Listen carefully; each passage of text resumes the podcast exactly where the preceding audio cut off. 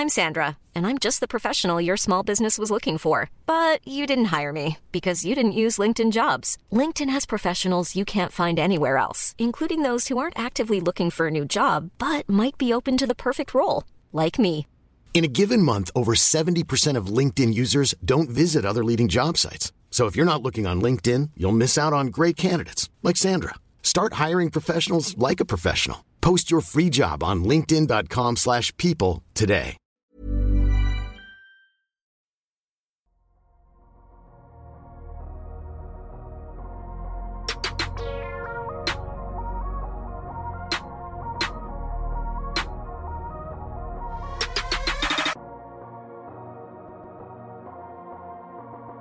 Salut à tous, c'est Adrien. Bienvenue dans ce nouvel épisode du podcast euh, NBA de Kebdo où ça y est, on va rentrer dans la hype euh, de ces fins de playoffs. On va remettre les post-mortem un peu plus tard. On va parler euh, des quatre équipes encore en lice aujourd'hui. Pour ça, euh, tout d'abord avec nous, celui qui nous les ratifie euh, de ses meilleures réactions à chaque réussite de Spencer Dinwiddie, euh, c'est Tom évidemment. Comment ça va Tom? Ça va très bien. Très heureux euh, que les Mavs et Spencer Dinwiddie soient en, en- en finale de conférence. Effectivement, on va en reparler. Lui, il se régale plutôt des, euh, des passions déchaînées en ce moment par les fans en tant que spectateur neutre. C'est évidemment Ben. Comment ça va Ben? Ça va aussi bien que Tom quand j'ai pu admirer sa tête quand il a fait semblant de dire qu'il était euh, heureux de voir Spencer Dinwiddie en, en finale de conf. Alors les gens à l'audio ont, petit- ont, y- ont peut-être cru en la, en la bonne foi de Tom, mais euh, ceux sur YouTube n'y ont pas cru une seconde. hein. Genre, ça se Oui, voit puis sa ceux qui. ceux qui nous suivent sur Twitter sont au, courant également. On va en reparler euh, effectivement de cette performance, pas uniquement de Spencer Dinwiddie, mais des Mavs du coup qui sont euh, dans ces finales de conf, dans ce dernier carré de la NBA. C'est le sujet du jour. On va parler des Mavs, on va parler des Warriors, du Heat et des Celtics.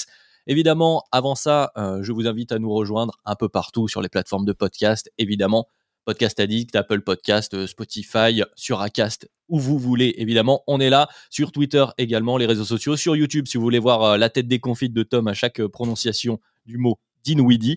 Et puis, on va marquer une petite pause et on va entrer dans le vif du sujet. On va parler de ces fameuses finales de conférence NBA.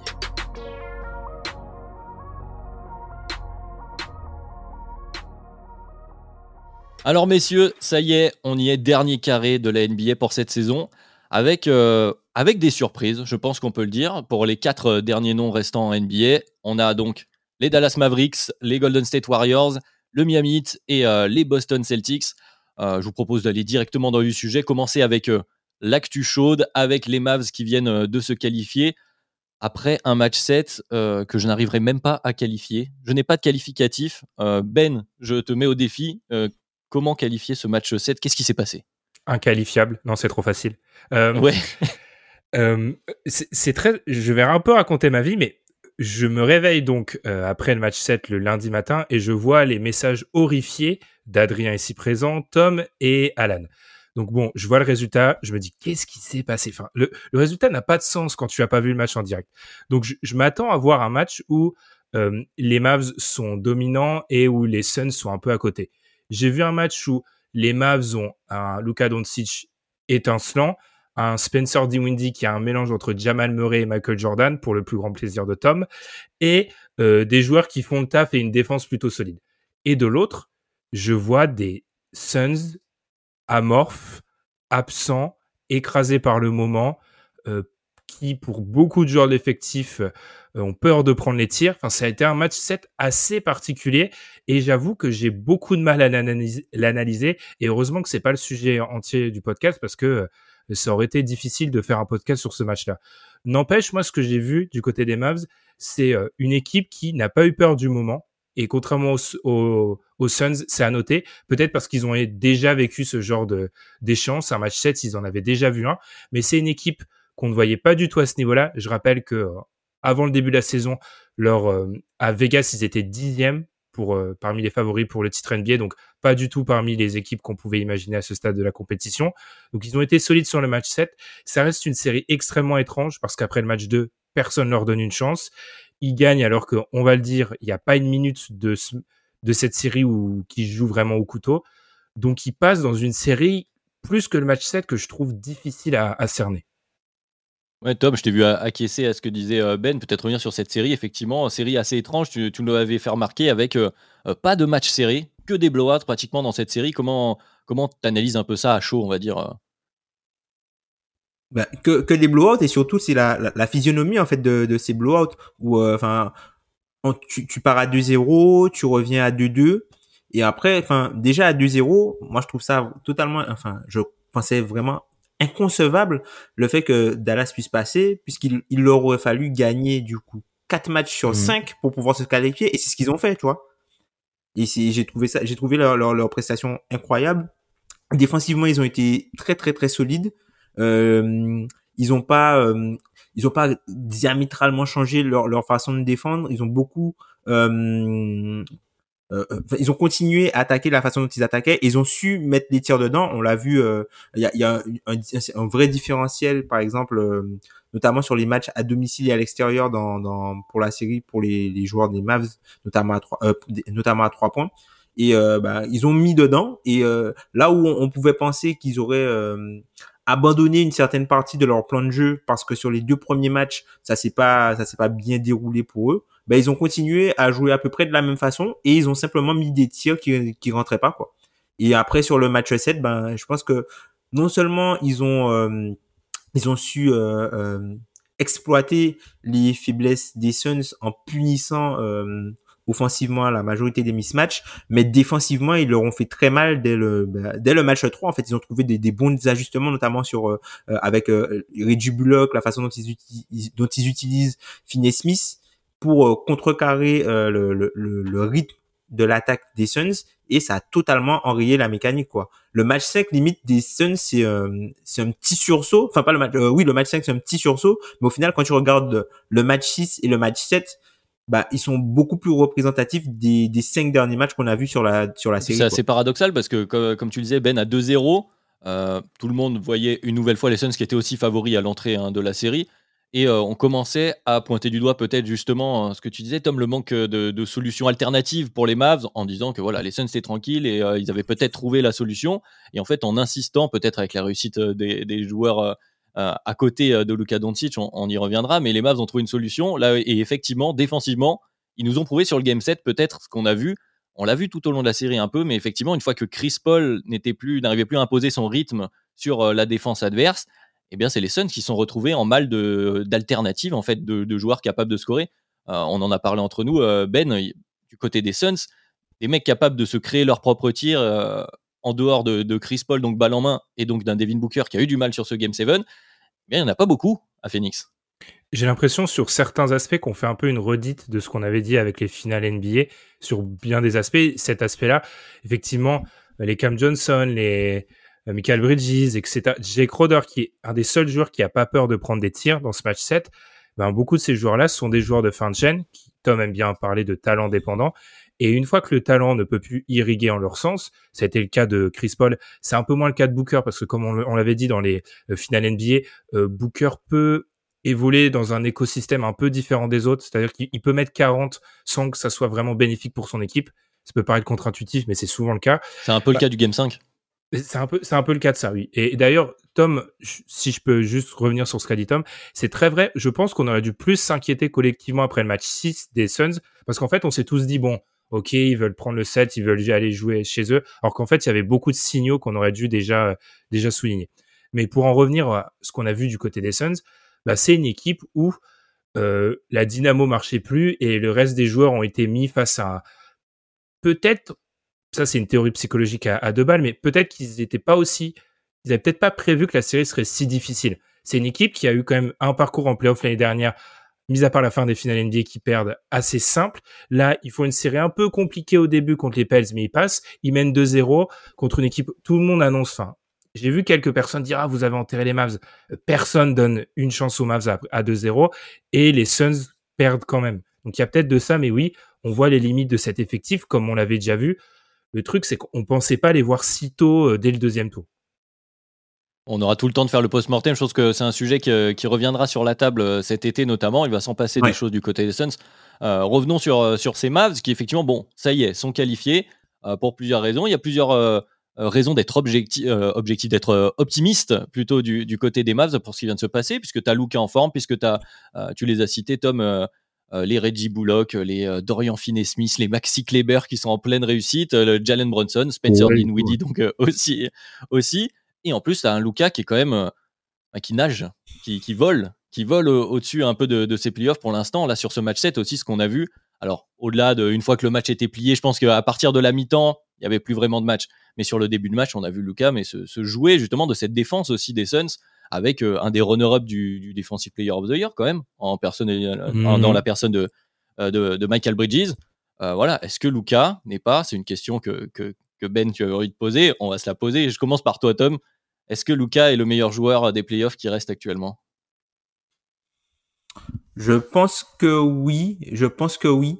Je pense que oui, oui. Dans, dans ce qu'on a tendance à attendre, je pense que oui. Après, faut pas non plus, euh, faut pas non plus mettre euh, ce que peut faire, euh, ce que peut potentiellement faire Stephen Curry, voire même Jason Tatum de l'autre côté qui a, qui a fait une, une série aussi euh, assez exceptionnelle. Donc faut pas faut pas mettre ça euh, de côté. Mais je pense que par rapport à ce qu'il a montré, euh, je pense que c'est le meilleur euh, joueur qui reste. Après, je pense que c'est aussi celui qui avait le plus d'écart par rapport au deuxième meilleur joueur. si on prend notre DH20, c'est lui qui avait peut-être le plus d'écart avec le deuxième meilleur joueur dans, sa série? dans le classement. Dans sa série, tu veux dire? Oui, dans sa série dans sa série. Et du coup, ça s'est ça s'est beaucoup vu.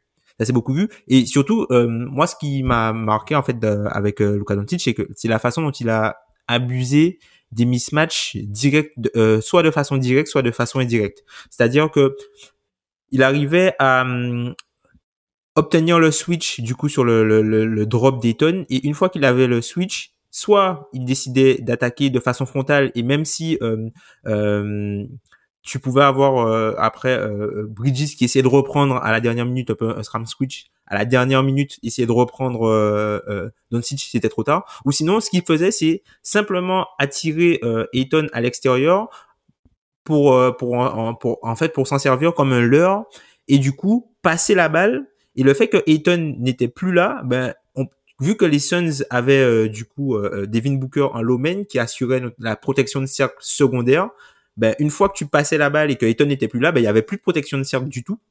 Et euh, ben, il se faisait abuser comme ça, quoi. Et ça, il a bien su manipuler la défense en trouvant à chaque fois la bonne solution. Et euh, c'est quelque chose qu'il va falloir euh, voir avec les Warriors, puisque les Warriors sont, sont enfin, ce sont des, des, vieux briscards. et, ils, connaissent et on a vu parfois euh, Luka Doncic en saison régulière enfin on les a vus réussir parfois des interceptions euh, sur les maps comme ça où euh, Luka Doncic pense qu'il a peut-être piégé le, le le LED de LED et finalement euh, le joueur arrive à intercepter la passe dans le corner. Donc ça c'est des choses sur lesquelles euh, le, jeu d'échecs, la partie d'échecs sera peut-être plus difficile face aux Warriors. Alors Ben, est-ce que pour toi aussi le meilleur joueur d'échecs restant c'est Luka Doncic? Euh, je suis assez surpris, Tom n'a pas cité le nom du deuxième meilleur joueur de ses playoffs. Pour l'instant, c'est Jimmy Butler. Je, l'ai pensé. qui, a, pas été, mais qu'on, qui oublie, qui est grand oublié de cette discussion absolument dans partout. Ouais, vas-y, attends. Non, non, non, pas du tout. Parce que son profil est totalement différent des autres qu'on cite là. Il y a, il y a euh, je pense qu'il y a de ça. Je pense que son profil offensif notamment, euh, parce qu'après il y, a, le côté tout mais son profil offensif de côté en force d'aller chercher euh, euh, les paniers au cercle, etc. C'est un peu différent. C'est pas pas à base de pull-up. Et je pense que ça marque moins les, esprits, mais effectivement quand même, comme le dit Tom, le, nom commence un petit peu à circuler parce qu'ils sont vocaux les, les fans du 8 quand même à dire on parle jamais de nous. Oui, oui, c'est vrai. Mais je pense qu'il y a de ça. Il y a aussi le fait que, bah, on va en parler, hein, le parcours des du hit, c'est pas celui qui a fait le plus de bruit pour l'instant comparé aux trois équipes qui restent. Il n'y a pas eu de, il y a pas eu de série, leurs deux séries sont pas marquantes. Euh, du, fait des, des adversaires, on, en parlera. Je pense que oui, Luka Doncic c'est le meilleur joueur restant. Euh, je tiendrai aussi peut-être à nuancer l'écart parce que on va dire que je, encore une fois, je presse pour ma paroisse, mais il y avait un écart assez substantiel, je trouve, quand même, dans la série Bucks Celtics entre le meilleur joueur euh, de la série et le deuxième meilleur. Le, problème étant que le meilleur joueur de la série était pas assez épaulé. Mais je pense que sur séquence. Oui, mais oui, mais par rapport au DH20, il n'y a pas tant d'écart au final. Hein. Si tu l'actualises, oui, mais si tu l'actualises, si tu l'actualises aujourd'hui. Ouais, mais ça, on l'a pas encore fait de l'actualiser, tu vois. Donc, je, bref, en, tout cas, euh, par rapport à ça, je pense qu'il y, a, pour cet été. il, y a, il y a un, il y avait ça. Euh, par rapport à Luca, il y a aussi cette sensation de euh, domination. C'est un truc très rare, moi, je, je trouve, c'est le fait, comme l'a dit Tom, tu as l'impression qu'il est au-dessus des attaques des défenses adverses. Il y a une espèce de sentiment de contrôle qui, alors on l'a déjà dit, on a beaucoup glosé sur Lucas, donc je vais pas revenir là-dessus, mais qui est très rare à ce niveau de compétition. Ma seule question vis-à-vis de Lucas, c'est jusqu'à quand? Parce qu'en fait, c'est un mec qui tient la balle 10 minutes par match, ce qui est enfin colossal colossal, herculéen. On a eu le même mot. à ce stade de compétition, euh, Lucas faisait ça sur un tour de playoff avant de se prendre les, les, pieds dans le tapis Clippers deux années de suite. Là, il fait deux tours de suite. C'est un mec qui a joué les JO, donc il n'y a pas vraiment eu d'été. Euh, là, ça commence à faire beaucoup. On sait que les deux saisons se sont enchaînées. Donc, je, me demande si euh, Lucas est un joueur exceptionnel, hein, mais euh, jusqu'à quand il peut faire ça? Parce que c'est la charge offensive qu'il doit euh, avoir, elle est énorme et je, souhaite que ça puisse tenir pour les, fans des Mavs, mais c'est ma seule question qui reste. Mais oui, c'est le meilleur joueur du plateau, bien évidemment. C'est une question qui va se poser parce que c'est aussi, euh, je vais revenir très rapidement parce qu'on a dit qu'on s'étalait pas sur les Suns, mais c'est aussi euh, quelque chose qui a pêché euh, pour, pour Chris Paul. C'est-à-dire que les, les Mavs, tu parlais de la recherche des mismatchs de, des mismatchs de, de Doncic Tom, ils sont aussi beaucoup allés chercher Chris Paul pour l'obliger à défendre, notamment avec Doncic qui allait tout simplement le, le post-up régulièrement. Et c'est vrai que c'est peut-être quelque chose qui peut arriver aussi à, à Luca, puisque sur le terrain, il est souvent le moins bon défenseur, on va dire, de son équipe. Donc ça rajoute une charge en plus des 10 minutes de possession, comme tu disais, Ben, qui est une charge, euh, on va dire, intellectuelle déjà, à réfléchir tout le mmh. temps, puis en plus une charge physique, puisque, bon, bah, évidemment, il faut jouer au basket, quoi. Donc euh, effectivement, c'est la question, mais je vous rejoins. Euh, Luca est probablement euh, le meilleur joueur. Et justement, on parle. Vas-y, vas-y. Juste un truc sur l'aspect défensif, on parle jamais assez du fait que Luca il est massif et que ça, c'est ça, énorme. on en parle jamais. C'est pour ça que j'ai dit moins bon défenseur et j'ai pas dit le pire parce qu'il est pas si horrible. C'est pas très young pour te lancer une perche. Ah, c'est surtout que par rapport aux, jeunes arrières, regardez dans, dans les matchs, je sais pas entre Memphis et sans, sans faire un jour à Jamal, entre Memphis et, et Dallas, il est énorme, Luca. Il est très très physique. Donc mm. même s'il fait moins les efforts, c'est une masse à passer pour un attaquant. Et ça, on n'en parle jamais assez, je trouve. Je pense que c'est quelque chose qu'on pourra souligner. Le théorème Gallinari. théorème Gallinari. Mais on va en parler justement mhm. de, des physiques qu'il va affronter euh, autour d'après, enfin dans les finales de conférence. Donc, on les a évoqués rapidement. Ce sont euh, donc les Warriors. Les Warriors qui étaient, euh, Ben, tu avais cherché la stat, qui, étaient, qui sont les favoris. Qui sont les favoris restants, les favoris à Vegas. C'est ça. C'était là. Bah, il y, a ces stats totalement folles. Euh, parmi les huit favoris à, l'ouverture euh, des, paris à Vegas, il reste une seule équipe, c'est les Warriors. Ils sont favoris, mais on en parlera peut-être en fin d'émission. Il y a une équipe qui pousse, pousse, pousse, c'est les Celtics en fait. Donc les Warriors favoris sur le papier, comme tu l'as dit Tom, une équipe de, vieux briscards pour la plupart. On retrouve le fameux euh, trio Curry, Clay, Draymond, agrémenté d'un Wiggins qui fait une très très belle série euh, juste avant. On a Jordan Poole, évidemment, qui s'est révélé euh, cette saison. Euh, je vous lance une question très très large, Tom. les Warriors, est-ce qu'ils ont, est-ce que, est-ce qu'ils ont les moyens d'aller en chercher une nouvelle bague hein? C'est ça la question finalement. Je pense qu'ils ont les moyens, mais ils ont été comme comme toutes les autres équipes, hein, à part Boston, comme on disait en, un peu en off, ils se sont fait blow out. en fait, c'est difficile en fait c'est-à-dire que tu les as vus euh, en grande difficulté à un moment donné euh, durant ces playoffs. Et du coup, c'est, enfin, tu t'as dit que cette version, cette version 2 peut encore revenir et peut être exploitée à partir, enfin, vu que la, difficulté et la, la, la, puissance entre guillemets des adversaires que tu vas rencontrer va euh, s'améliorer, ben tes faiblesses pourront, enfin, seront beaucoup moins faciles à masquer et là, c'est quelque chose qui ils seront vraiment mis à l'épreuve. Je pense qu'ils ont les moyens d'aller euh, jusqu'au bout, mais j'ai pas la sensation qu'ils pourront cette saison parce que, enfin, personnellement, moi, j'ai pas confiance à cette équipe-là et je suis peut-être biaisé par euh, le niveau qu'ils avaient avant que je ne retrouve pas là, mais peut-être que le niveau qu'ils ont là peut être suffisant par rapport euh, au, au film. c'est vrai qu'effectivement, si on les compare à eux-mêmes d'il y a quelques années, forcément, c'est compliqué. Mais entrons directement euh, dans le vif du sujet qui a été posé par Tom, euh, Ben, sur, bah, sur les adversaires, la difficulté croissante au fur et à mesure d'un run de playoff en général pour, pour, pour aller au bout, et à ce match-up face à Dallas, donc qui s'est qualifié. Est-ce que et je pense que la réponse est oui, mais est-ce que c'est pas un peu un soulagement du côté de Golden State de plutôt tirer Dallas que euh, Phoenix? Sur le papier, en tout cas. Euh, sur le papier, je pense que c'est un soulagement. Ils auraient signé avant le début des, demi-finales pour tomber sur une finale comme celle-ci. Après, vu ce qu'on a vu des, des Suns, je sais pas si, par exemple, si on leur demande au début du match euh, de, du but du match 1 de la série, ils, votent Dallas. Si on leur demande euh, avant le début du match 7, je suis pas sûr que la réponse soit aussi rapide. Par rapport au match-up, ça va être très intéressant de voir, je pense, la manière dont ils vont défendre Luca parce qu'on sait, on l'a vu de toute façon, on a eu deux séries de playoffs maintenant. Les Warriors ont une tendance à, c'est quelque chose qu'ils font sous tout l'air Steve Kerr. En gros, bon bah, on accepte que le joueur majeur nous nous fasse souffrir. Notre clé défensive, c'est que les deux, trois et quatrième options soient complètement euh, annihilées. C'est ce qu'ils ont fait avec les Cavs, etc. Bon, les options n'étaient pas extraordinaires à certaines périodes. Mais l'idée, c'est donc de voir à quel point, et là, c'est très intéressant parce que euh, Tom parlait d'écart entre le meilleur joueur et le deuxième meilleur joueur dans une série. Là, on peut dire que c'est quand même l'équipe dans laquelle euh, il y a un écart assez extraordinaire entre le meilleur joueur, donc Luca, le, joueur héliocentré, et un peu le reste, mis à part peut-être Bronson sur séquence et Michael Spencer Dinwiddie. Donc, il y a cet écart-là. Donc, ça va être très intéressant de voir comment les Warriors vont faire. Je pense qu'ils vont pas sortir de cette philosophie-là. Mais ma grande question, c'est, tu peux faire ça contre Jamoren, peut-être? Je me demande à quel point tu peux faire ça contre Luka Doncic avec sa qualité de passe. Si il continue à tout mettre euh, comme ils l'ont fait dans la série, un peu contre le Jazz, beaucoup contre les Suns sur la fin, ces Mavs-là, je pense que ça va poser de vrais problèmes aux Warriors. Une seule petite question au niveau du coaching. Euh, on a beaucoup euh, critiqué Jason Kidd. Il est en train de se redorer à blason, mais je trouve que premier tour, il affronte des un Jazz qui est indescriptible, vraiment euh, dans, le mauvais sens du terme. Derrière, ils affrontent des Suns qui ont du mal à se relever de leur premier coup de poing en pleine face. Kerr ont l'expérience. Tom parlait de ça. Ce sont des vieux briscards. Donc je me demande si à ce niveau-là, au niveau des X's and O's, comme aiment bien dire les Américains, est-ce que Aura le vrai niveau face à Steve Kerr.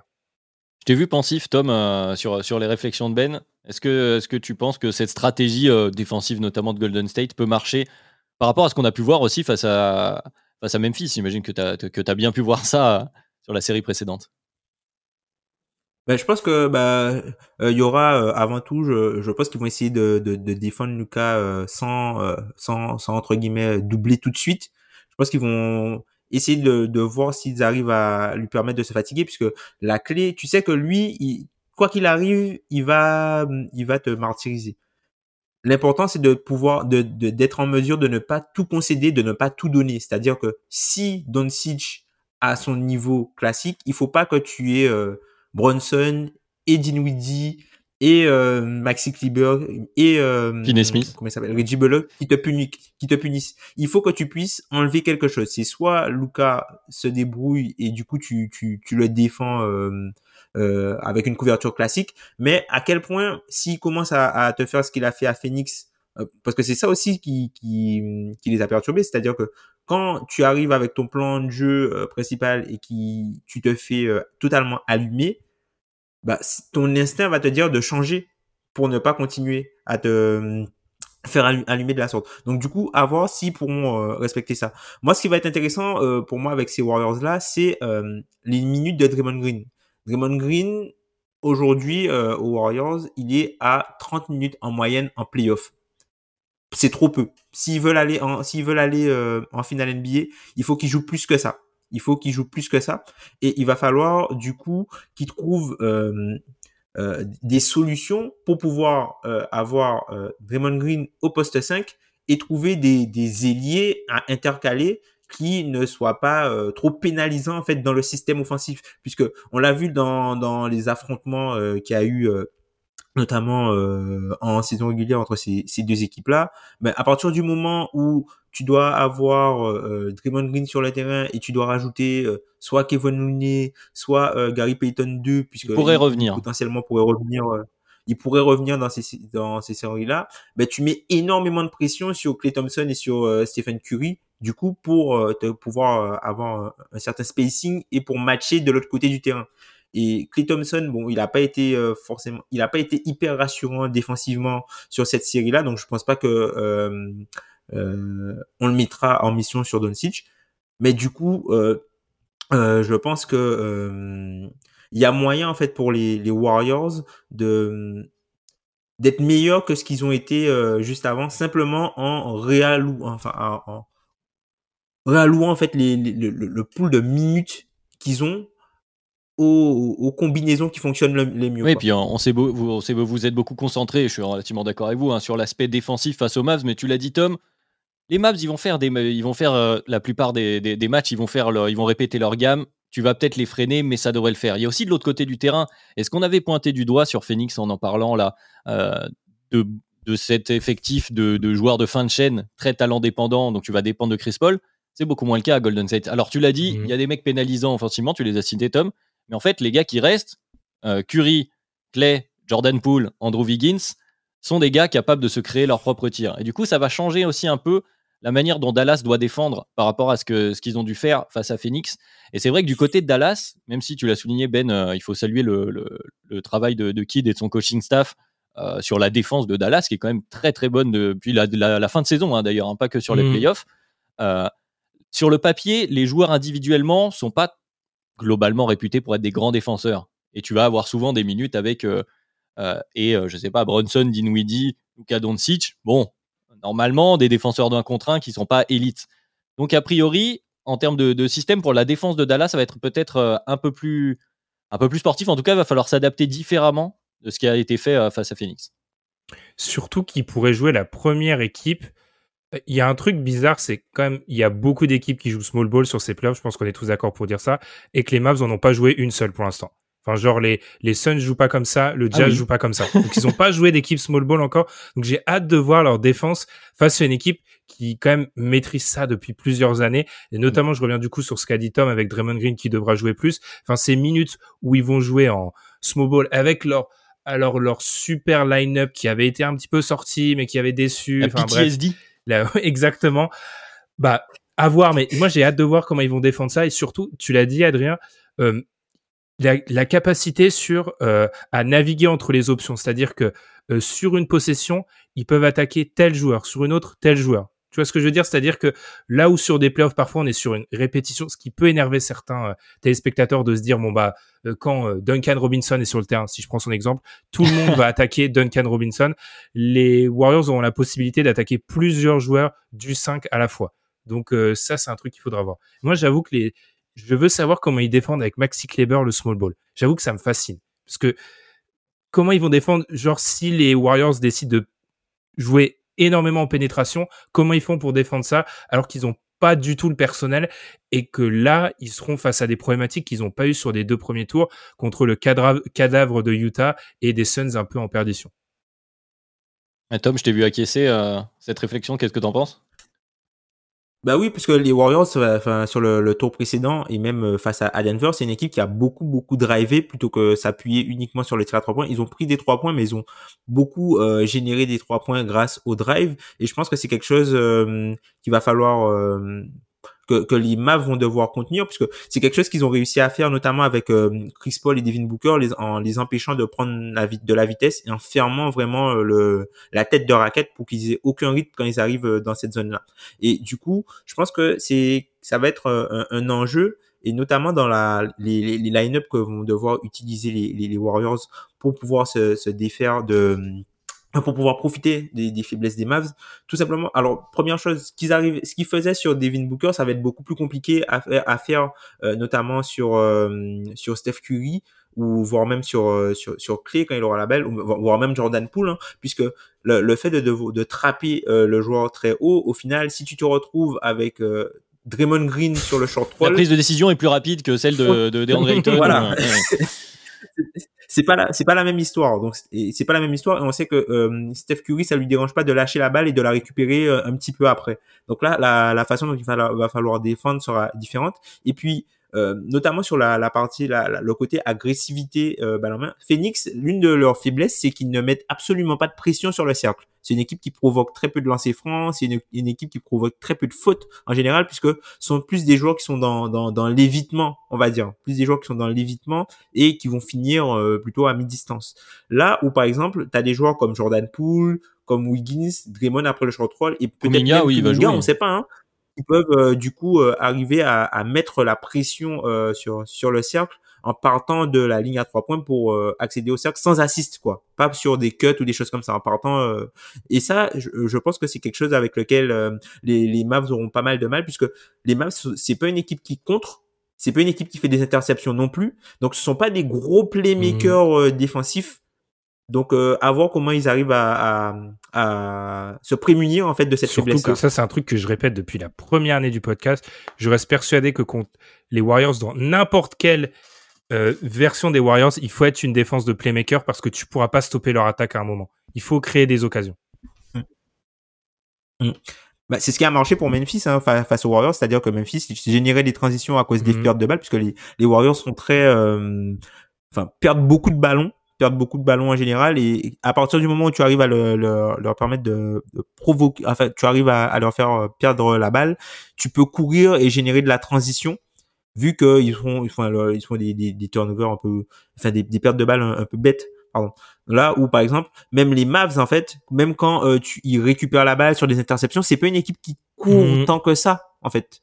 C'est pas une équipe qui court tant que ça, donc il y aura peut-être pas tant de paniers faciles que ça. Oui, c'est sûr, si tu veux courir au rythme de ton soleil, bon, c'est vrai que Luka Doncic c'est pas le, le joueur avec le rythme le plus le, le- le plus élevé. Euh, je pense qu'on a on a bien résumé les problématiques. On se garde les, les, les- les pronostics pour euh, pour la fin du podcast. Comme on est à une demi-heure, on est pile à la moitié, ça tombe bien. On va pouvoir aller de l'autre côté quand même pour parler un petit peu de ce qui s'est passé dans la conférence Est. Et euh, ce qui s'est passé était très conférence Est euh, d'ailleurs. Euh, en tout cas sur, sur sur ce qui se prépare, on a eu des des joutes physiques. Euh, notamment, bon, je vous propose de commencer. On les a évoqués rapidement euh, avec euh, Ben par le hit, par Jimmy Butler et, ces deux séries, donc coup sur coup Atlanta, puis des Sixers diminués. Donc euh, euh, 4-2 pour Miami face à Philadelphie. Et finalement, Ben, c'est ce que tu avais écrit quand on, a préparé ce podcast. Du coup, est-ce que Miami, c'est pas l'équipe où on a plus de points d'interrogation puisque finalement, bon, il y avait une vraie différence face à leur adversaire et on n'a pas pu les voir dans leur dernier retranchement. Est-ce qu'il nous manque pas des cartes pour évaluer euh, ce hit arrivé en finale de conf? Ouais, c'est clairement l'équipe sur laquelle on a le moins de données. Déjà parce que leur premier tour, euh, c'est, enfin, ils atomisent le- les Hawks dans une série où euh, Série 1-8 classique. série 1-8 où en plus, euh, j'aime beaucoup parler voilà de, de ce premier coup de poing asséné par une équipe sur l'autre et la réaction. Il n'y a pas eu de réaction du côté des Hawks et de Ned McMillan, donc c'est une série où tu peux tirer que très peu de choses. Et la série contre les Sixers, elle est très difficile à analyser parce que tu as l'impression que les Sixers boxent, euh, si je garde la métaphore euh, box, euh, ils, ils boxent 3-4 catégories en dessous de ce qui euh, hypothétiquement ils devaient faire avec un Embiid diminué, avec un Harden euh, sur par séquence, Maxi qui est encore un peu trop jeune, etc. Ce qu'on a appris sur cette équipe du Heat, euh, Jimmy Butler reste un joueur qui s'est sublimé et qui sait parfois faire sur euh, des campagnes de playoffs ce qu'il fait pas en saison régulière, ce qui reste incroyable. Euh, personnellement, là, c'est le petit cœur qui parle. Bam Adebayo continue à me frustrer sur séquence parce que il doit atomiser les Hawks sur certaines séquences. S'il le fait pas, son équipe gagne. Donc, euh, on le jugera plus sur cette série, je pense. Et leur capacité à avoir des joueurs du banc ou même du 5 qui viennent et qui euh, font des perfs euh, XXL en playoff, c'est c'est fou. Enfin, je veux dire, ils ressortent euh, euh, la dépouille de, de Victor Oladipo, dont on ne sait pas où, euh, qui fait de, qui apporte de bonnes minutes. On a les Max Struz qu'on a découvert euh, cette saison régulière. On a Tyler Gabe Hero- Vincent. Gabe Vincent, Tyler Hero. Enfin, je veux dire, euh, c'est incroyable. Après, oui, est-ce que je suis plus avancé qu'il y a six semaines, ou non, peut-être pas six, euh, cinq semaines avec ce hit? Bah, pas vraiment, j'ai envie de te dire, Adrien. Enfin, j'ai l'impression que leur- leurs playoffs ont déjà commencé, hein, mais euh, on va apprendre vraiment des choses dans les euh, quatre ou cinq jours qui arrivent. quoi. Tom, est-ce que tu vois un peu plus clair, toi, sur ce hit? Est-ce que tu as des choses à rajouter? Moi, je trouve que c'est une équipe vraiment très solide. Hein. Enfin, nous, depuis le, enfin, on, a- on, on s'en souvient qu'on avait fait notre power ranking. On, je pense que On les avait en finale de conf face euh, les aux avoir en Sixers, et c'est les Sixers qui sont passés quand on a fait notre euh, simulation de playoff. Je m'en souviens parce que Ben était très déçu et Madiane et moi, on était euh, dans la théorie Sixers qui du coup n'a pas eu lieu. Donc euh, voilà, Ouais. donc ils étaient en finale de conf, euh, le hit. Et la série, la série réelle a eu lieu. Hein. On a, on Avec des passé. Sixers diminués. Vas-y, continue. Non mais enfin après enfin le truc avec euh, cette équipe de Miami c'est que il y a très peu de points faibles et les points faibles euh, bah, ils, ils tiennent pour l'instant à aux ischios de Kyle Lowry en en fait un peu hein. malheureusement c'est à dire que c'est alors ils arrivent ils ont quand même trouvé des solutions avec euh, comme tu l'as dit euh, Gabe Vincent Max Truss euh, qui sortent de, de, de, grosses prestations et qui sont qui sont solides quoi qui font le boulot et euh, un Jimmy Butler qui euh, euh, bah, atomise, le atomise les gens qui sont en face de lui, quoi.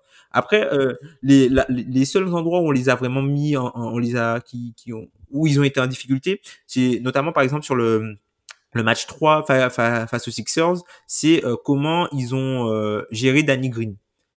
Alors, je sais, c'est-à-dire que euh, la façon dont Danny Green arrivait facilement à se à, à, laisser son homme entre guillemets dans dans dans la défense, à, se libérer de son homme pour pouvoir trouver euh, des des tirs faciles sur des des cuts quoi, des cuts euh, tout simples quoi, en passant d'une d'une ligne de fond à une autre. Et ça, je pense que c'est un petit ajustement euh, qu'il faudra faire de, de ce côté-là. Et heureusement pour eux, ils n'ont pas vraiment grand monde à, à Boston pour faire ce type de jeu là. après, globalement, le hit, c'est une équipe qui, je pense, est celle qui a été la moins mmh testée sur les, les playoffs Vraiment, c'est qui a été la moins testée sur les playoffs. Quand tu regardes, quand tu regardes vraiment, t'as euh, Boston qui est à, 8-3, Miami qui est à 8-3 et euh, les Warriors aussi sont à 8-3, mais on n'a pas l'impression que c'est le même 8-3 quoi. C'est-à-dire que les, ils ont été beaucoup plus souverains les, ils ont été beaucoup plus souverains euh, Miami et euh, du coup, je pense qu'avec Boston, ce sont des équipes vraiment plutôt similaires, je trouve, hein, qui ont très très peu de faiblesses, qui sont basées sur euh, de, de, grosses défenses, de l'interchangeabilité, de la possibilité de switcher, tout ça. Donc je pense que ça, ça, ça pour moi, hein, ça ressemble un peu à ce qu'on euh, pour moi cette série là elle s'annonce un peu comme ce qu'on avait eu contre quand on avait le Houston 2018 contre les Warriors 2018 avec beaucoup de switch des équipes qui sont qui se préparent un peu qui, qui jouent un peu pareil et qui se préparent à se jouer depuis très longtemps. Donc la série sera pas très très jolie je pense mais euh,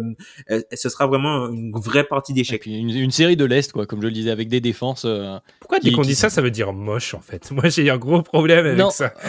Pas forcément moche mais c'est vrai que on, on en reviendra on y reviendra je pense sur, sur les Celtics, mais effectivement, les, limites qu'on peut percevoir de ce hit, qu'on n'a peut-être pas vu en face, mais euh, tu l'évoquais, euh, Tom, pour l'instant, ça marche, et c'est aussi ce que tu as dit, Ben, c'est-à-dire que euh, tu sors avec des gros matchs de Max Truss, de Gabe Vincent, de Tyler Hero qui met ses tirs en ce moment.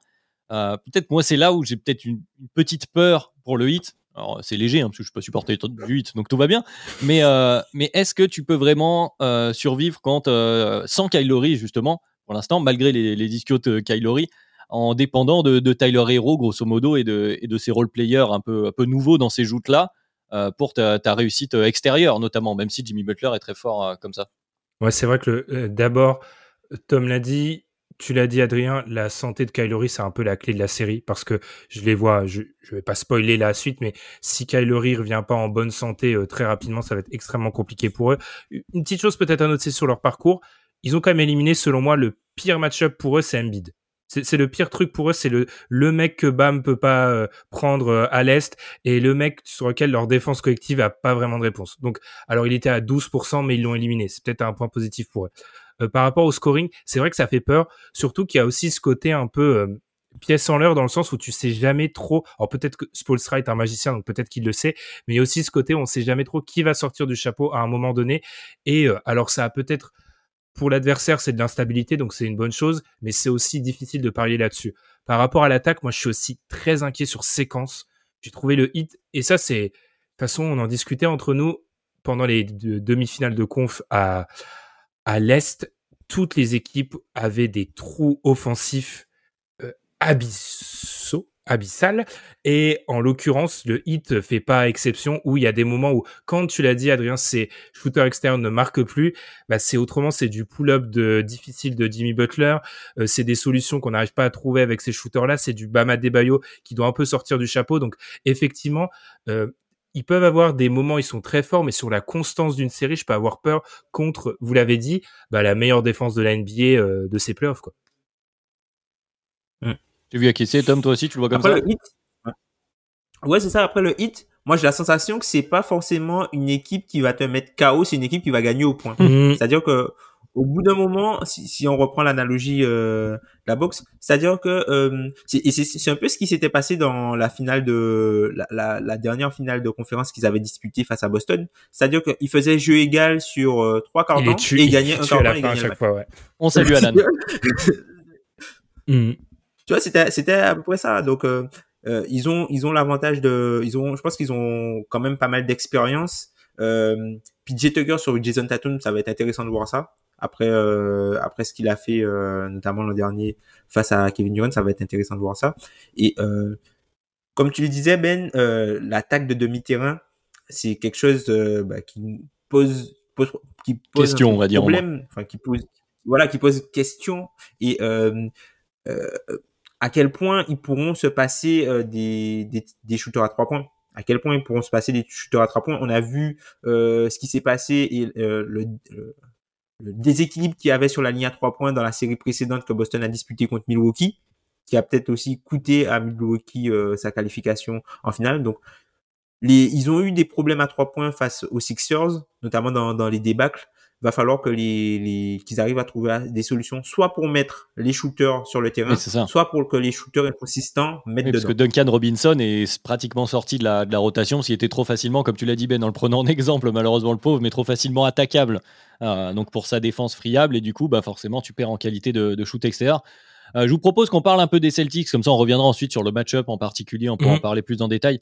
Euh, qu'on parle donc des Celtics qui sont de l'autre côté, les adversaires du 8, les Celtics qui se sont défaits des Bucks, des champions en titre, en 7 matchs. Euh, un sacré spectacle, hein. d'ailleurs, euh, mine de rien, un gros match, un Giannis énormissime. Bon, évidemment, les Bucks à qui manquait leur lieutenant principal, donc forcément, ça a été compliqué. Mais voilà, le Boston l'a fait. Est-ce que est-ce que c'est pas ça y est Est-ce que les, Celtics n'ont pas passé le, cap? Est-ce qu'ils n'ont pas fait le plus dur? Ils ont, sorti Giannis, la bête noire qu'il y avait à sortir à l'Est. Est-ce qu'ils vont être débloqués, ces Celtics, euh, Ben? J'ai eu un débat euh, vif après le match 5 qui a pollué toute la conversation d'Unkebdo avec Alan Guillou, que je salue. Euh, c'est l'année où ils doivent gagner. C'est-à-dire que c'est l'année où ils doivent gagner. Je commence à lui euh, susurrer tout ça depuis bien 15 jours, je pense, mais très fort depuis une semaine. Euh, ils doivent gagner cette année parce que euh, il y a beaucoup de symboles. Alors, ils sortent des Nets amorphes, mais c'est quand même les Nets. Le symbole est là. Tu sors KD, etc. Dans une série où tu l'asphyxies.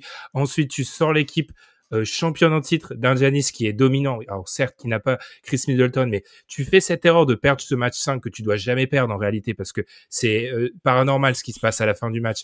Il gagne le 6 à Milwaukee, il règne sur le match 7 contre une équipe un peu fatiguée. Enfin, je trouve que tout s'aligne pour eux. Euh, Il y a Tatum qui sort du chapeau au moment où Personnellement, je commençais à me dire qu'il fallait qu'il sorte du chapeau. Il fait euh, un match, euh, il fait justement, bah, il répond au début de critique, si on peut appeler ça comme ça. Donc c'est une équipe qui arrive en forme, qui en plus, euh, alors c'est souvent ce qui est utilisé pour critiquer le parcours, mais ça arrive à tous les champions, bénéficie toujours de la petite chance des blessures en face. Alors ils ont des blessés, mais la perte ou en tout cas l'absence peut-être de Kylery sur le début d'une série leur profite grandement. Donc ces Celtics là, ils ont montré défensivement qu'ils étaient très forts, ils ont montré qu'ils avaient des roleplayers qui pouvaient sortir du chapeau, ils ont prouvé que euh, il n'y avait pas de point faible en défense et le hit en aura peut-être. Euh, je vois pas trop ce qu'on peut dire. Enfin, moi, je comprends pas Vegas. hein. C'est eux, c'est ils sont favoris pour moi euh, sur la fin et c'est une équipe. On en parlera euh, plus tard, mais euh, pour moi, malgré le désavantage, sans l'avantage du terrain, ils partent favoris de, de cette série. Tom, sont les favoris pour toi aussi alors? Pour moi, c'est plus Miami qui reste euh, favori. Par rapport, déjà par rapport à l'avantage du terrain. Et encore une fois, euh, j'ai l'impression qu'ils auront, ils auront plus d'énergie. Parce que ce que viennent de faire les mm. Celtics, Ah, c'est deux vétérans, oui, en effet. ce que viennent de faire les Celtics pour aller après taper Miami, je pense que, enfin, plus que plus que le match-up en lui-même, c'est vraiment l'accumulation en fait qui pourrait leur faire défaut. Ouais, il y, a- il y a une stat.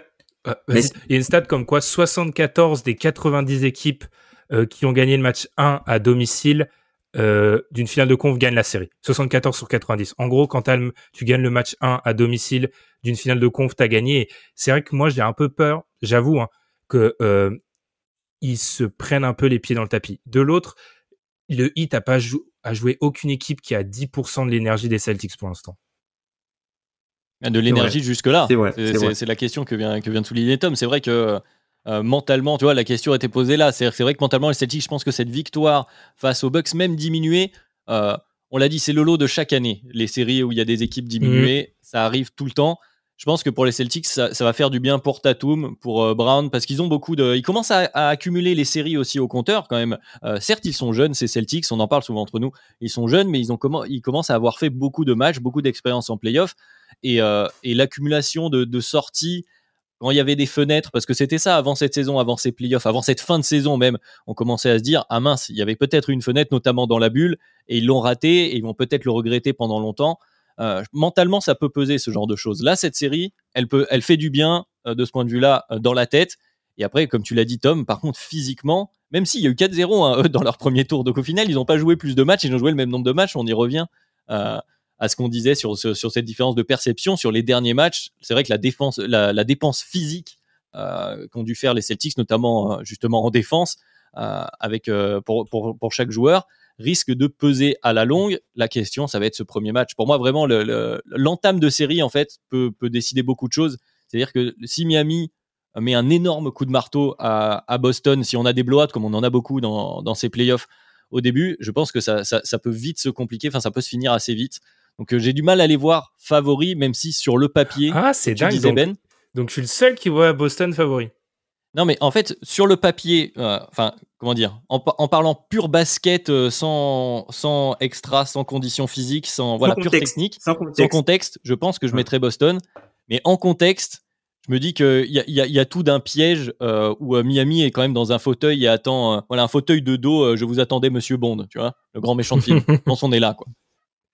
Moi, j'ai peut-être été. Puis il y a l'avantage du coaching.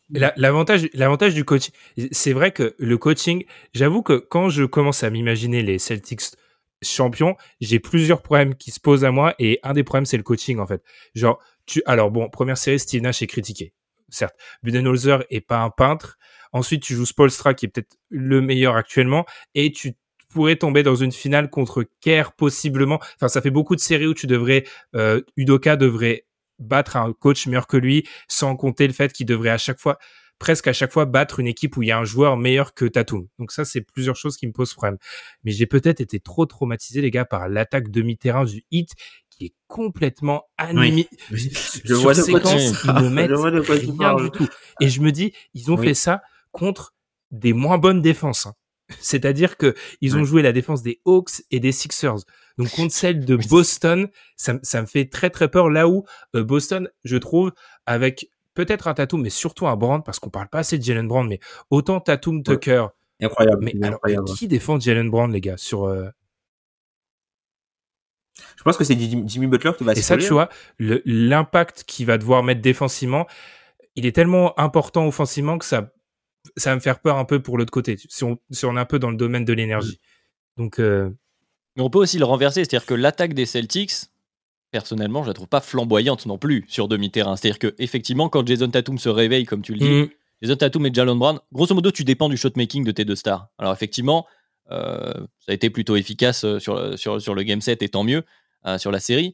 Mais passer ça, si, si de l'autre côté, le, le, hit arrive à trouver la solution à empêcher euh, Tatum et Brown de, mettre leur tir, vas te retrouver à dépendre de la réussite de Marcus Smart, de euh, d'Eric White, euh, de Allerford qu'il a fait sur, sur une série pourquoi pas, de Grant Williams. Ah, c'est une grande série Grant Williams versus Max Truss, tu vois, ça va être peut-être ça qui va décider de, de, du sort de la série, qui de Max Truss ou de Grant Williams va mettre plus de tirs extérieurs et soulager ses stars. Bon, je schématise et je caricature mhm. évidemment, mais on est en voilà, c'est pour ça on revient à ton constat Tom quand on commence à parler de cette série, c'est vrai qu'on risque de voir euh, qui, quelle défense arrive à prendre le plus le pas sur l'attaque adverse. Euh, c'est une série de défense finalement. Oui, c'est ça. Et euh, quelque chose qui va être intéressant, on parle de, série de défense. Là, on aura peut-être le, retour de, Robert Williams qui normalement devrait être en tenue. Et je pense que ça leur fera pas de mal puisque alors Ford a pas mal baissé de pied après son début de saison, de son début de série face aux Bucks. Peut-être que lui, l'enchaînement des matchs lui a pas fait beaucoup de bien. Donc du coup, euh, va falloir pouvoir euh, le soulager euh, un petit peu et quitte à avoir euh, des minutes avec les deux Williams dans la raquette. Après, je pense que par rapport à ce qui s'est passé il y a deux ans, on risque pas de voir beaucoup Daniel Tice dans, dans cette série-là, puisque je pense qu'il doit faire des cauchemars de Bam encore encore aujourd'hui.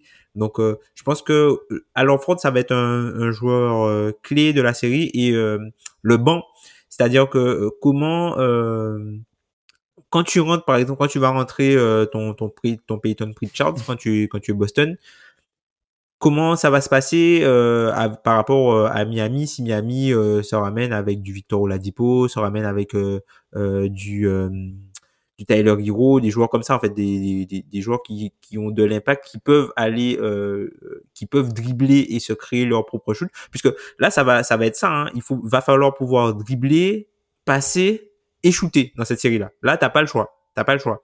C'est vrai que sur les profils des bancs, euh, c'est vrai qu'un réveil de Victor Oladipo peut aussi être un, un effet euh, bascule parce que c'est vrai que sur le banc, bon, c'est Derrick White et Peyton Pritchard que tu opposes grosso modo à Oladipo, Tyler Hero. Donc sur le papier, tu as envie de donner l'avantage au, hit, même si euh, Peyton Pritchard fait quand même une très belle série, un très bon début de playoff, etc. Mais on en revient à cette problématique-là. Même du côté des bancs, ça va être qui va avoir le, shot making, la mm. capacité sur demi-terrain, tu l'as dit, hein, à, créer, à créer et à, et à scorer. Je me demande si c'est pas aussi si on va pas mettre beaucoup de pression sur les capacités de playmaker des stars. Parce qu'il n'y a pas de créateur des deux côtés. Hein. Il y, y a, pas la création des deux côtés, c'est de la création collective. Euh, c'est un truc qu'on avait, dont on avait beaucoup parlé euh, pour Miami en finale quand on avait fait nos podcasts de finale. On expliquait qu'en gros, une des différences euh, fondamentales entre Miami et les Lakers, c'est que les Lakers avaient des mecs capables de créer pour les autres en dehors du système, là où Miami pouvait pas le faire. C'est pour ça qu'ils ont fait venir Laurie à la base quand même. Et, c'est pour ça. Et si Laurie est pas là ou est là de manière euh, sporadique ou pas à, 100%, ben ça va être très important de voir comment un mec comme Bam, ce qu'il aime bien faire, ou un mec comme Butler peut créer pour les autres. Tatum l'a fait sur séquence contre les Bucks et ça a été très important. Une des évolutions que j'attends moi de Jason Tatum, je parlais beaucoup de son contrôle euh, dans le dernier DH20. J'attends aussi qu'il soit capable d'alterner création et scoring euh, de manière plus rapide. C'est-à-dire que parfois, il va délaisser le scoring pendant deux quarts temps pour faire du playmaking et ensuite va reprendre le scoring euh, comme un fou furieux pendant deux quarts temps. Par touche qu'il arrive à alterner. Alors c'est très compliqué parce que c'est un truc de méga star que je lui demande. Là, tu lui demandes de faire du Doncic, Moins, moins fort, parce que je sais que c'est pas son, mais d'être, d'être, de, de, d'être sur du 75-25, euh, quoi. Parce que euh, si, ça marchera pas comme en face. Enfin, il n'y a pas Grayson Allen en face. Les gars, Grayson Allen, il donne euh, 15% de la série. Il, il, il, y a, il y a pas de Grayson Allen en face cette fois-ci. Il n'y a pas un mec injouable. Donc, il va falloir que Tatum, Brand, je pense qu'il est moins évolué à ce niveau-là, euh, créé pour les autres aussi. Ouais, bah, c'était la grande question, mm. c'était la le grand coup de gueule de Marcus Smart en début de saison, euh, mm. ce qu'il demandait à ces deux stars. Euh, mais ils ont l'air de progresser aussi. Mais je suis d'accord avec toi, c'est peut-être sur la fluidité avec laquelle ils font ça. Tu sens que c'est que c'est réfléchi. Il y a des moments où ils disent ah oui c'est vrai mince, il faudrait que je crée aussi parce qu'il faut pas que je fasse que prendre des shoots. Et c'est vrai qu'il y a un côté caricatural. Alors, effectivement, moi j'en rajoute hein, bien sûr, mais euh, mais c'est vrai qu'on peut on peut ressentir ce côté caricatural et il y aura besoin d'être plus fluide parce qu'on a parlé de cette guerre de, de tranchées, cette guerre peut-être de coach, d'équipe, etc. Mais sur le terrain aussi, ça va être à la prise de décision des joueurs que peut se jouer euh, cette série. Et peut-être qu'un Jimmy Butler aura un, part avec un petit avantage mais, euh, mais ça a poussé fort en face. Après, c'est vrai que, enfin, Butler, on l'a, on l'a souvent vu un peu comme meneur. C'est ça qui est, enfin, moi, je trouve ce que je trouve, euh, L'une des choses pour lesquelles je trouve qu'on donne peut-être pas assez de crédit à Jimmy Butler, c'est euh, ses capacités d'adaptation durant le match. C'est-à-dire que mm-hmm.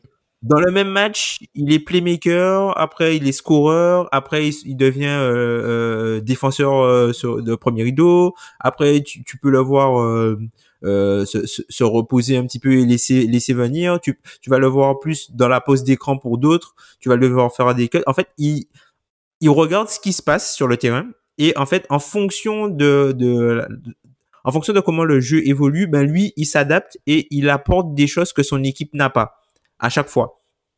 Et ça, c'est quelque chose pour, faut lui donner beaucoup de crédit. Quand l'équipe a besoin de scoring, il score. Quand l'équipe a besoin d'un gros shoot, il prend le shoot. Quand l'équipe a besoin de, de, stopper, par exemple, Tyrese Maxi, ils avaient un problème avec la vitesse de Tyrese Maxi. Il se met en mission.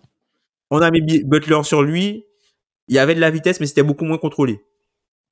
Donc du coup, tu vois, c'est c'est un peu euh, c'est un peu ça toute la polyvalence en fait, toute la polyvalence de Jimmy Butler et le fait qu'il soit même si on, parle généralement de joueurs polyvalents, quand tu as un joueur polyvalent, on va lui reprocher de d'être excellent en rien. Sauf que Jimmy Butler, il est polyvalent, mais il est encore excellent dans beaucoup de choses dans sa polyvalence. Et ça, c'est quelque chose dont, dont on parle pas forcément quand on parle de Jimmy Butler, mais c'est quelque chose pour lequel il faut lui donner euh, beaucoup de crédit. Oui, parce que euh, je, vais prendre une comparaison euh, un peu facile. Je vais prendre celle de Kawhi, parce qu'on est un peu sur le, le, même type de, de, poste et de gars qui étaient connus comme défenseurs à la base et qui sont devenus des gars responsabilisés à la base de leur attaque, etc. Ou petit à petit, chez Kawhi, bon, on verra quand il revient, on espère en pleine santé bien sûr, mais l'attaque a pris le pas sur la défense chez Kawhi. Kawhi, il défend maintenant plus sur sa, enfin, sa réputation le précède, on va dire, plus que ses qualités de défenseur. Là où Butler, peut-être justement en alternant ce qu'il fait sur un terrain, mais est par séquence un défenseur sur l'homme élite, comme il l'a été, voire même meilleur, parce que avec de l'expérience. Euh, que ce qu'il a été ces années euh, Bulls, on va dire, on va dire ça comme ça quoi. Et c'est vrai que c'est du crédit. Tu l'as très bien résumé, Tom. J'avais pas trop comment mettre en avant euh, ce côté-là de Jimmy Butler, mais c'est peut-être ça qui le qui le rend, en tout cas sur le papier, le meilleur joueur peut-être sur le terrain, en tout cas à l'entame de cette série. Par contre, là où je pense qu'il peut peut-être avoir des problèmes, c'est si il se met à faire du bully ball contre cette mhm. équipe-là. Faire du bully ball contre Boston, je sais pas si c'est là, ce sera la bonne stratégie. Écoutez, on va, se poser la question en bonne et due forme, puisqu'il nous reste euh, allez, 5 minutes euh, avant d'arriver à l'heure. Donc ça y est, on a un peu mis. Oui, ce qu'on ne respecte plus vraiment, mais à peu près, hein, histoire d'être autour de l'heure, on va dire. Euh, on a mis sur le papier, on a parlé des quatre équipes encore en lice. Alors effectivement, moins dans la profondeur que quand on a un podcast dédié à une seule équipe, mais on est en plein playoff, on est en plein dans la hype. Nous avons les forces en présence. C'est l'heure de se mouiller, de peut-être se ridiculiser après coup, euh, une fois les résultats donnés, de parler euh, de qui on aura en finale NBA, avant peut-être de parler même du champion. Retournons à l'ouest pour commencer. Mavs, Warriors, Ben, pronostic. Warriors. Warriors en Lucas, il a, Lucas, il est jeune, mais j'ai déjà pas envie de parier en 7 contre lui, tu vois. Je commence à avoir des hein. traumatismes. Ah bah. je, vais, je vais dire qu'il les termine en 6, mais je suis pas serein. Je dis Warriors en 6. Tom euh, Moi, je dirais Warriors en 7, mais je suis pas serein du tout. Après, après, je sais pas à quel point c'est euh, du coup du, du biais de récence par rapport à, aux deux derniers matchs des Mavs.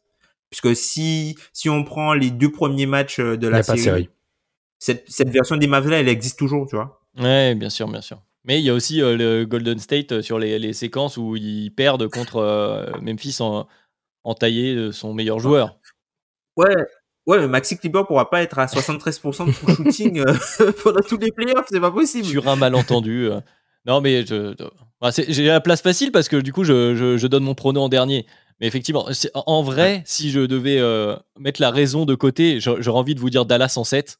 Mais, euh, mais par rapport au match-up et par rapport à ce que tu as dit, Tom, il y a un moment donné, euh, Maxi Kleber, euh, Finney Smith, Bullock, Dinwiddie, ça va quand même redescendre sur Terre. Enfin, j'imagine au moins un. Donc j'ai envie de dire aussi Golden State en 6, parce qu'effectivement en 7, j'ai trop peur du 7. De... si ça va en 7, voilà, le prono c'est si ça va en 7, je mettrai la piécette Dallas. Voilà pour, pour 7. Ah ouais, bah... mais c'est, en vrai, on devrait réactualiser notre théorie du meilleur joueur. On doit l'activer pour le match 7. Genre, tu veux pas entrer dans un match 7 quand tu as pas le meilleur joueur. Parce que c'est, c'est vraiment c'est un désastre. Mais après, tu vois, il y a cette mm. théorie du deuxième, etc. C'est-à-dire que là, euh, du côté euh, des Warriors, on a joueur. Euh, enfin, la, différence 1, 2, puis après, en fait, 2, 3, 4, 5. Je vais peut-être un peu loin, mais après, oui, bon, tu vas avoir Curry, Dre, Poole, peut-être. Ouais, Wiggins, All-Star, Andrew Wiggins, je le rappelle, qui en plus fait une super série, il hein, faut le dire. Et là, il est bon, hein, Andrew Wiggins. En ce moment, bref. Après, après ça, ça, ça, ça dépend. Que, enfin, parce que dans les rôles qu'ils ont à jouer, par exemple, des gars comme des gars comme euh, Bullock et Finney Smith, dans leur rôle, en fait. Oui, c'est vrai que c'est c'est limite c'est limité en fait dans leur rôle. Parce que des mecs qui ont une telle un tel niveau de défense et qui shootent à quasiment 40% à 3 points sur 6 euh, tentatives et qui jouent autant de minutes, ils jouent, ils jouent presque, c'est les, c'est les joueurs qui sont numéro 1 et 3 au nombre de minutes depuis le début des playoffs. Et ils t'apportent de la grosse défense, du 3 points, et ils, ils, manquent pas un match. Ils sont toujours bons. Ils sont et, toujours bons. et on l'a pas évoqué, il manque quand même un mec dans cette rotation des Mavs hein, notamment. On, l'oublie parce que Brunson et euh, Dinwiddie euh, mettent des tirs, mais normalement il y a Tim Hardaway hein, qui se glisse euh, dans ces minutes-là. Alors, je sais pas si on peut. Oui, non, mais tu fais cette tête, Tom. non, mais Tom, Tim Hardaway ou Spencer Dinwiddie? Ah, c'est deux mecs qui l'aiment voilà. pas. Hein. Donc, je, sais, c'était, c'était, c'était fait exprès. Non, mais ça, ça peut se jouer à ça. C'est vrai que si on a toujours Spencer, Michael Jordan, Dinwiddie, comme tu disais Ben, euh, ça change. Si, qui de Spencer Dinwiddie ou Jordan Poole est plus proche de Michael Jordan euh, sur cette série euh, ça Il y, a beaucoup, on met beaucoup en lumière l'affrontement entre Poole et Dinwiddie. deux choses. Poole, c'est pas une pièce en l'air comme euh, comme l'ami Spencer. Et deuxième chose, il est moins déterminant pour le succès de son équipe que que l'ami Spencer aussi, hein, parce que si l'ami Spencer fait une série comme le souhaiterait Tom à l'Ouest, enfin dans le sens à la rue, il, il gagne pas la série. Hein. Enfin, y a- ils ont pas une chance. C'est possible. Après, il y, a- il y a quand même des séquences Golden State où ça prend des tirs, euh, ça joue sur son shot euh, creating, Ah, son shot making, et des fois, euh, bon, hein, parce que Clay, il a pas pris que des bons tirs. Il les a mis heureusement à la fin pour, pour euh, Clay Game 6, mais euh, bon, c'est pas les tirs les plus intelligents non plus. Ah oui, Bref. alors oui, je dis 6, c'est pour ça. Clay Game 6, vas-y. Ah mais oui, bah voilà. Game 6 ou Lucas Game 7. Bon, euh, voilà, bah, au moins on va, on va pouvoir éclater le chrono puisqu'on a, on a continué à ouvrir des parenthèses sur cette série. Passons de l'autre côté. Donc, euh, bon, on a à peu près tout sur Golden State pour celle-là, même si il y a toujours un astérisque. Euh, Miami-Boston. Alors là, alors là, Miami-Boston. Et je vais encore m'offrir le luxe de, de, de donner le pronostic en dernier. J'y vais en premier, du coup, comme Ben a donné prie, son Tom. pronostic euh, en premier tout à l'heure. Moi, je dirais Miami en 7 à l'usure. Vraiment à l'usure. Ah, ce serait dur. J'ai envie Ben, de dire un grand sourire. J'ai envie de dire un- une dinguerie, mais je sais. En, en vrai, je m'écoute. Je dis Celtics en 5, mais je Ouais. vais dire Celtics en 6 par la raison. Mais honnêtement, je, je serais avec, je serais Elon Musk. J'aurais 41 milliards à dépenser. Et Je les dépenserai pas sur Twitter, mais sur les Celtics en 5. Tu vois. Ouais. Les gars, il y a des séquences contre Atlanta. Il y a un grand ils- écart. Ils, hein. mettent pas Oui, un point. oui, je les suis d'accord, Moi, ça m'a traumatisé. hein, je suis désolé. Ah, mais là, là c'est une, c'est, c'est une série où, euh, où je suis trop partial. Donc, euh, je m'en fous. Je vais rester comme ça. Miami en 7 aussi. À l'usure, la même que Tom. Miami en 7 parce que, parce, que, parce que Jimmy Butler. Au bout d'un moment, je pense que Boston, euh, tu vois, on a évoqué cette série face à la bulle. Je pense que là, ça va revenir dans la tête. À un moment donné, un espèce de grand run de, voilà, de Gabe Vincent et Max Truss. Euh, on va voir Alan avoir des PTSD, justement. Euh, et ce sera pareil pour les joueurs de Boston. Et euh, du coup, ils craqueront à l'usure, mais à l'usure mentale. Ça Voilà, peut- c'est histoire de donner un pronostic, évidemment. hein. De toute façon, on verra qui pourra faire le malin si c'est Boston en, en 5. On n'a pas fini d'en entendre parler, je crois, Tom, donc prépare-toi. Bon, voilà pour ces, pour ces euh, finales de conférence. On aura des finales NBA. Je pense qu'on se garde le pronostic pour quand on aura la, la vraie affiche. Hein, on aura le temps d'en reparler. On pourra aussi faire le- les post-mortem. C'est probable que cette semaine, vous ayez un post-mortem de quelques équipes euh, qui sont sorties aujourd'hui, dont une qui est sortie avec euh, les déshonneurs hein, quand même. Le Game 7. euh, Ah, je suis désolé d'insister à mais- tous les ouais. fans des mais- Suns, mais- vraiment. Mais il y a un moment dans le podcast, tu vois, t'as dit Adrien, t'as dit Adrien, le match était fini à la mi-temps et c'est vrai. Non mais il était fini à la mi-temps, Ouais. à la mi-temps. Il y a Il y a 57, 27, 30 les mecs. points à la 57, mi-temps, 27. les gars. Mis Ouais, il y a que 10 à la sortie du premier quart. hein. Il y a 27-17, il me semble, si je dis pas de conneries. Et après, il y a un 30-10 passé dans le deuxième quart. Mais Et, euh, c'est, mais, Ouais. tu- mais qu'est-ce Ouais. qui se passe? Mais, mais qu'est-ce J'étais devant mon League Pass, les gars, je me disais, mais il se passe quoi? Je comprends pas ce match. Enfin, Imagine que toi, tu l'avais en accéléré, etc. Nous, on était là avec tous les temps morts pendant les pubs, se dire, mais oh là là, mais oh là là, c'était surréaliste. Donc, forcément, je, je réitère mes excuses auprès des, des- des fans des Suns, évidemment, ça va pas être évident, mais, euh, mais c'est quand même un match qui aura marqué cette semaine. La preuve, on, on finit par là, c'est que c'est c'est quand même quelque chose d'extraordinaire. On aura le temps d'en reparler de ça aussi.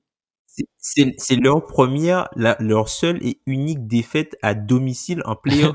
Eh ben, elle est, elle est pas piquée des hannetons, comme on dit. non, mais elle est- je, je pense que c'est un match qui va nous marquer dans le sens vraiment dans le côté paranormal, genre on n'a pas compris ce qui s'est passé pendant une mi-temps. Je pense qu'il y aura vraiment de ça. Et puis c'est le genre de match qui marque. euh, on parle souvent de culture, on parlait là de, de l'aspect euh, psychologique pour Boston, etc. Ça c'est quelque chose, je pense que du côté de Phoenix. Alors là, c'est concentré sur Chris Paul. Euh, c'est un peu dur pour lui effectivement, mais je pense que les autres, ils risquent d'en réentendre parler. Euh, quand on parle d'équipe de saison régulière, etc. Ça c'est quelque chose, ça risque de peser fort. Alors j'espère pour eux qu'ils vont passer outre, mais en tout cas au niveau des commentateurs, des commentateurs pardon et des commentaires, euh, on risque d'en entendre parler. C'est une, série dont on se souviendra. Je pense qu'on pourra en parler encore dans, dans 10 ans quoi. Mm. Bref, on va, on va abréger les souffrances des fans des Suns pour maintenant. On va plutôt euh, se concentrer donc euh, sur les finales de conf qui vont, qui vont arriver.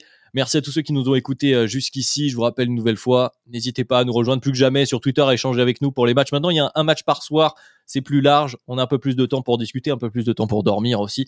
Tant mieux, donc n'hésitez pas à échanger avec nous, avec euh, nos CM, Gabin et Antoine, évidemment, euh, qu'on salue sur Twitter à nous rejoindre comme d'habitude, à nous mettre les notes qui font plaisir sur vos plateformes de podcast préférées, sur Acast évidemment.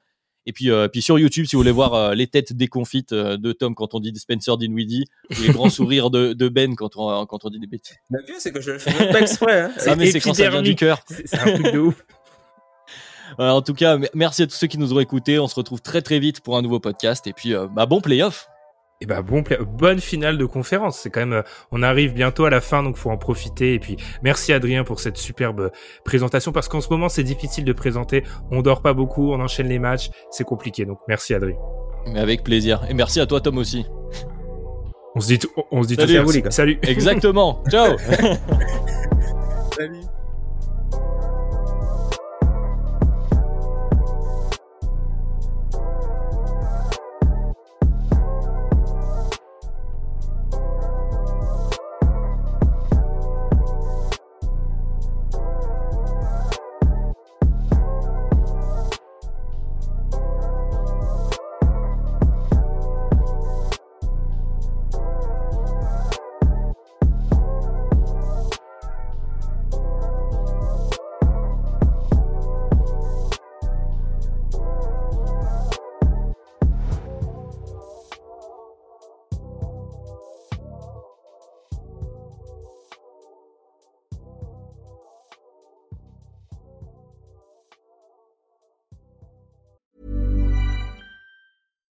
When we're on a budget, we still deserve nice things.